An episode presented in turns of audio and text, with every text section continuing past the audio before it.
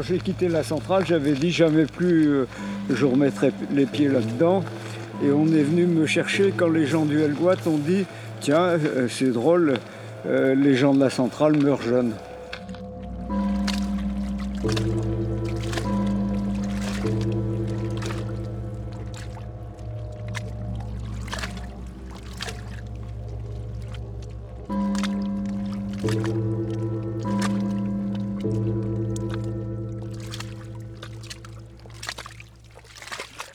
C'était un, gars qui était à l'équivalent de la CLI, je ne me souviens plus comment s'appelait cette réunion.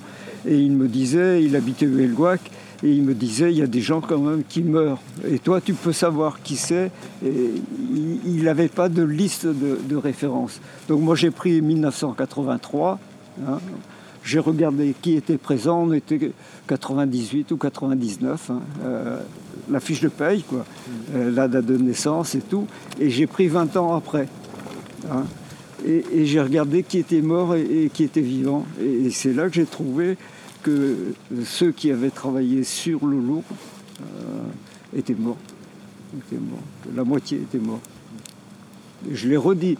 Je l'ai redit il y a 15 jours à Paris à une réunion les, filles de l'IRSN, qui est le, service euh, technique radiation de, l'État, euh, se sont mis à crayonner. Ça figurait sur aucune euh, référence.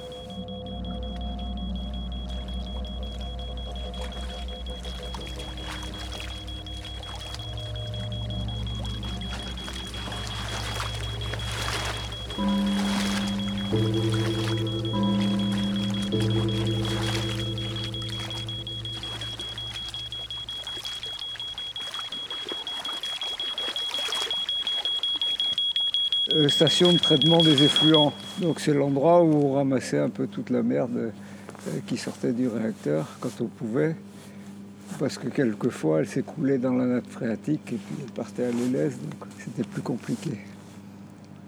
Ce qui avait, enfin juste pour la, pour la petite histoire, il y avait une, une euh, colonne à distiller, la, colonne Sulver. Cette colonne s'est mise à fuir à un moment dans, dans le sous-sol.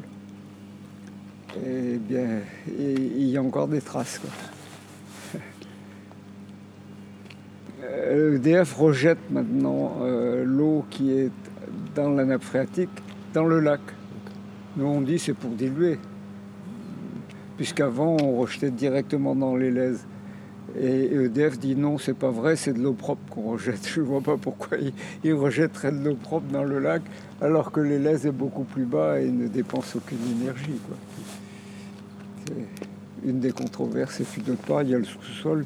Ils voudraient bien creuser 50 cm sous la STE et puis remblayer avec 5 mètres de terre en disant vous pouvez sonder, on ne trouve aucune irradiation, euh, on peut y mettre des moutons comme je vous ai dit mais en dessous, il y a autre chose.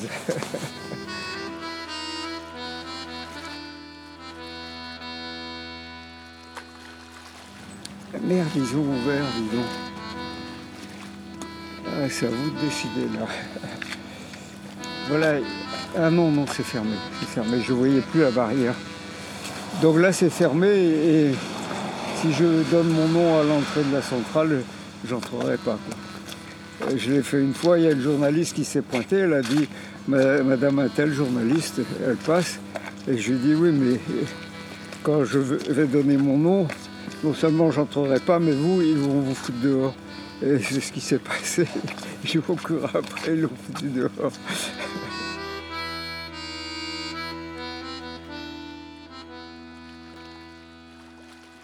J'étais là pour la divergence, oui, oui, Je suis venu juste avant le, démarrage du réacteur. Ouais, c'était émouvant, là. On s'est allé par palier, doucement. Hein. Il y a un gars qui est venu avec une source qui a, amorcé euh, un peu le, feu, comme on fait pour une chaudière. Et puis, petit à petit, par palier, on l'a vu démarrer. Là, ça a marché un an à peu près, ça fonctionnait bien. Et puis, poum, ça a cassé à deux endroits. Un, les échangeurs qui ont cassé dès qu'on les a chauffés. Ils étaient mal calculés. Problème de dilatation, foutu.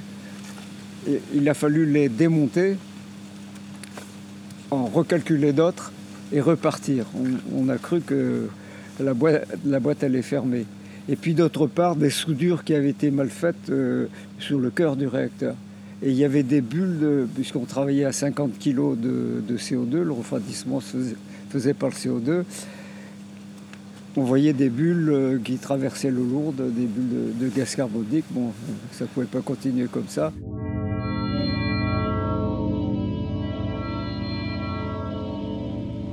ici, on avait quand même euh, euh, une, impression de force. Hein, avec le cœur qui était très 4,50 m sur 4,50 m, c'est pas très gros, mais on sentait que c'était là la puissance hein, et, tout tournait autour du cœur. Donc une impression de, robustesse, de force, de dimension restreinte, mais très, très costaud. Oui, le, bruit, c'était le sifflement du refroidissement du réacteur. Hein. Il y avait trois turbos sifflantes qui, tournaient à fond, puisque le, CO2 était à 50 kg de pression et ça sifflait euh, constamment. Hein. Il y avait une régulation de, vitesse, donc ça, on l'entendait partout. Mais c'était une, grande cathédrale de, béton qui résonnait beaucoup. Dès que vous claquiez une porte, ça résonnait. On l'appelait les, échangeurs, d'ailleurs on les appelait la cathédrale, euh, tellement c'était immense.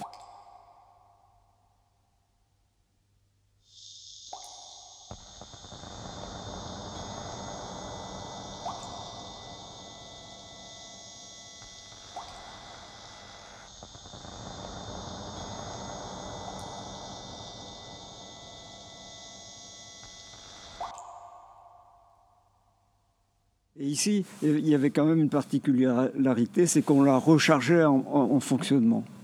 Alors que les nouvelles centrales, on est obligé d'arrêter, on change le combustible, on repart là. On, pouvait changer un élément combustible, deux éléments. Euh, c'était trois, quatre en moyenne par jour. On le faisait en pression, on avait trois machines, une de chaque côté, une qui chargeait l'autre qui déchargeait, et inversement, et une qui était en réparation. Et on changeait tous les ans. Alors, Euh, on ne savait plus en quoi en faire du combustible. Et, on s'est arrêté parce que les piscines étaient pleines à rabord. Alors au début, c'était du cainage euh, en, inox. Ça partait à Marcoule, qui le retraitait, qui l'utilisait. Et puis, euh, quand ça été en zirconium, eh bien, on, on, le gardait en stockage. Et petit à petit, il a été amené en stockage dans un silo à Cadarache. Euh, mais euh, quand la centrale s'est arrêtée, la, piscine était. Il y avait 60 tonnes de combustible à, à rabord. Euh, c'est assez rigolo cette histoire de combustible parce que c'était Saclay qui, a, qui, avait un, gros calculateur, un des plus grands du monde, et qui, calculait l'irradiation. Hein. Euh, le taux d'irradiation de chaque combustible, puisqu'il y avait sept éléments qui avançaient d'un cran à chaque fois, donc euh, c'était assez compliqué de savoir euh, quand est-ce qu'ils étaient complètement usés. Et il nous fournissait donc une, une liste d'éléments combustibles à changer de 3-4 par jour. Et il se trouve que le calculateur n'arrivait pas à tomber juste. Quelquefois, il fallait faire plus vite, quelquefois ralentir un peu, quelquefois faire plus à la périphérie. Et, mon boulot, euh, c'était de, voir où, il y avait des défauts pour avoir euh, euh, une boule de feu. Enfin, moi, c'était schématique dans ma tête, hein, qui soit la plus homogène possible et, et la plus rentable, de façon à avoir un rendement maximum. Donc je faisais ça au coloriage tous les jours et tous les matins, je disais aux copains, bon, celui-là, celui-là, celui-là, et on, on, allait mettre du combustible dedans. C'était resté à moitié, enfin pas à moitié, un peu artisanal.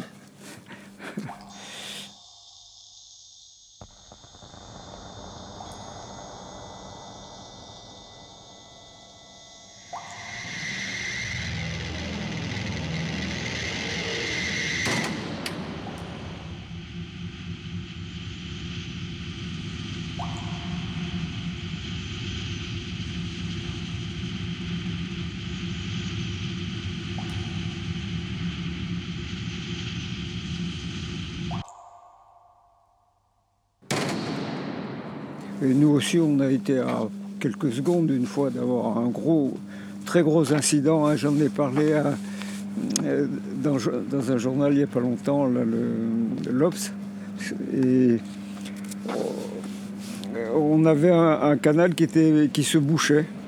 Donc la température montait. Et on savait à cette époque-là que si elle montait trop, on pouvait avoir des dégagements d'hydrogène. Puisque quand vous chauffez le, zirconium, le gainage de, l'uranium, il dégage de l'hydrogène. C'est ce qui s'est passé au, Japon. Hein. Et là, ça explose, puisque l'hydrogène, c'est un explosif. Et le gars qui était allé ouvrir le bypass, puisqu'il y avait un bypass manuel sur la vanne qui s'était bloquée, est arrivé dessus, il se rappelait plus du numéro. Alors il s'est mis à gueuler. Euh, Jules, Jules, c'était son chef. J'ai oublié le numéro, au nom de Dieu, euh, dis-moi-le. Alors vite fait, l'autre dans l'interphone général a dit euh, Fanche, je te dis que c'est le numéro, je sais pas combien, Nord 80 ou un truc comme ça. Bon, j'y vais, j'y vais, j'y vais. Et puis on voyait la température qui montait.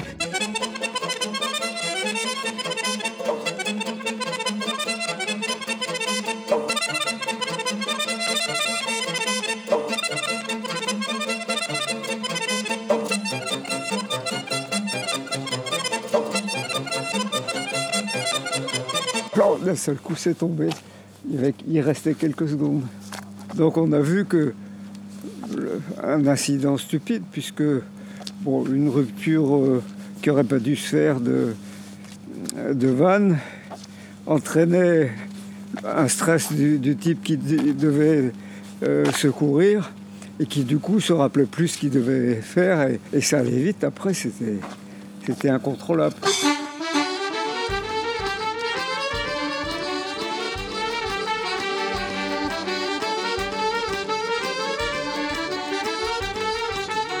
Moi, je venais de. J'étais électronicien d'aéro d'abord.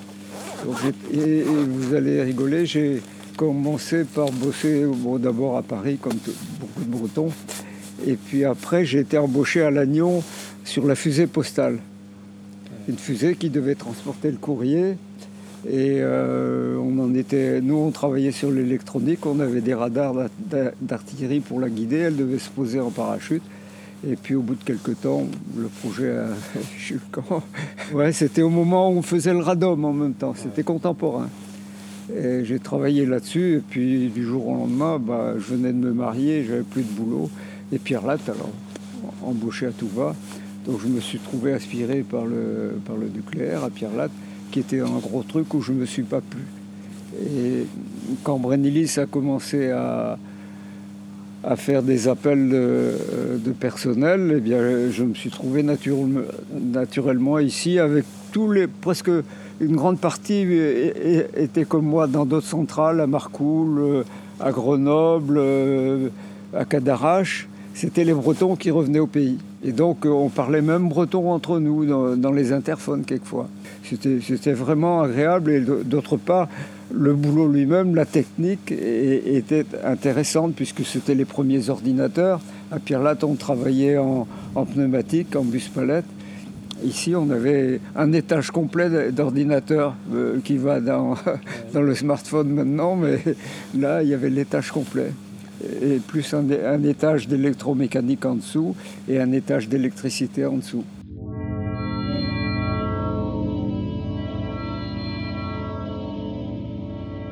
Le CEA produisait de la vapeur dans la cocotte minute, hein, et puis EDF achetait donc la vapeur et produisait de l'électricité. Et il y avait une seule salle de commande, mais avec deux pupitres. Et, deux entreprises qui ne travaillaient pas à la même heure, qui ne mangeaient pas ensemble.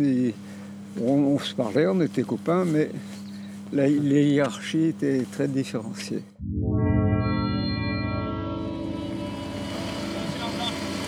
Bonjour. J'ai pas vu qui c'était. C'est quelqu'un d'EDF qui me connaît bien. on était très bien vus dans le coin. Euh, on gagnait un peu plus d'argent que les, gens euh, qui travaillaient dans les champs. et, puis euh, on, était, l'avenir pour eux. Et, nous, on était persuadés de travailler sur quelque chose d'avenir, puisqu'on disait l'uranium coûte, coûte pas cher, on en trouve dans le coin. Il y a juste à le raffiner et puis euh, euh, la centrale fonctionnera indéfiniment. Ça paraissait de l'avenir, mais on s'est aperçu assez vite que ça cachait d'autres choses.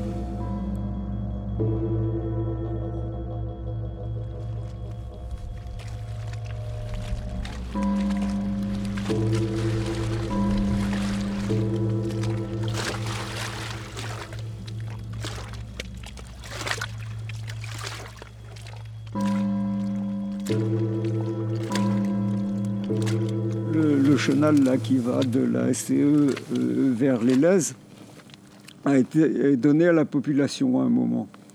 Et puis euh, la CRIRAD est venue, a fait des prélèvements et a trouvé des, produits radioactifs euh, à, forte durée de vie.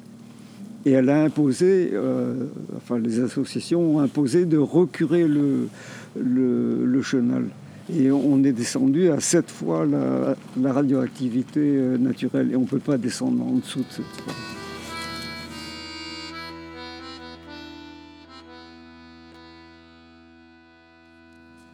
Je crois que c'est en 2000 qu'on est passé de 7800 à, à, quelques milliers. Et puis là, on est à 10 becquerels pour le rejet dans le lac. Et, ce qu'on leur demande, c'est de prouver qu'à 10 becquerels, c'est inoffensif. C'est simple vous mettez 10 becquerels de tritium dans, de l'eau, vous mettez des, embryons de poissons et vous comptez combien meurent et, combien sont vivants. Et puis euh, on, se met d'accord sur le nombre. Ils ne veulent pas le faire. Ils ne veulent pas le faire. Rien à faire. Ils disent quand même passer de 7800 à 10, euh, n'est pas raisonnable. Il y a des normes dans le nucléaire on vous dit vous pouvez boire de l'eau potable euh, jusqu'à tant de becquerels par litre. Euh, et, une journaliste a pris l'eau avec tant de becquerels par litre et il l'a tendu à, l'ingénieur EDF euh, e qui avait dit qu'elle était potable et elle lui a dit buvez. Et eh bien il n'a pas bu. Le gros problème maintenant, c'est la gestion du sous-sol. On va se bagarrer euh, sûrement assez dur. la dernière cli euh, a été assez, agitée et on s'est secoué pas mal avec EDF. Et ils ont donc euh, demandé aux élus de faire attention parce que je disais du mal de la région et que si ça diffusait partout, la région allait s'appauvrir et le tourisme disparaître. Donc euh, c'est un sujet. Moi, euh, j'adore la région, euh, j'y ai vécu, je la trouve jolie. mais je ne veux pas que. Je veux qu'on enlève le maximum de l'oustonie qu'il y a sous la centrale et qu'on ne la laisse pas ici. Il y a des lieux pour ça. Ça coûte trop cher, disent-ils. Non, ça coûte pas trop cher. plus ce sera propre, mieux ce sera.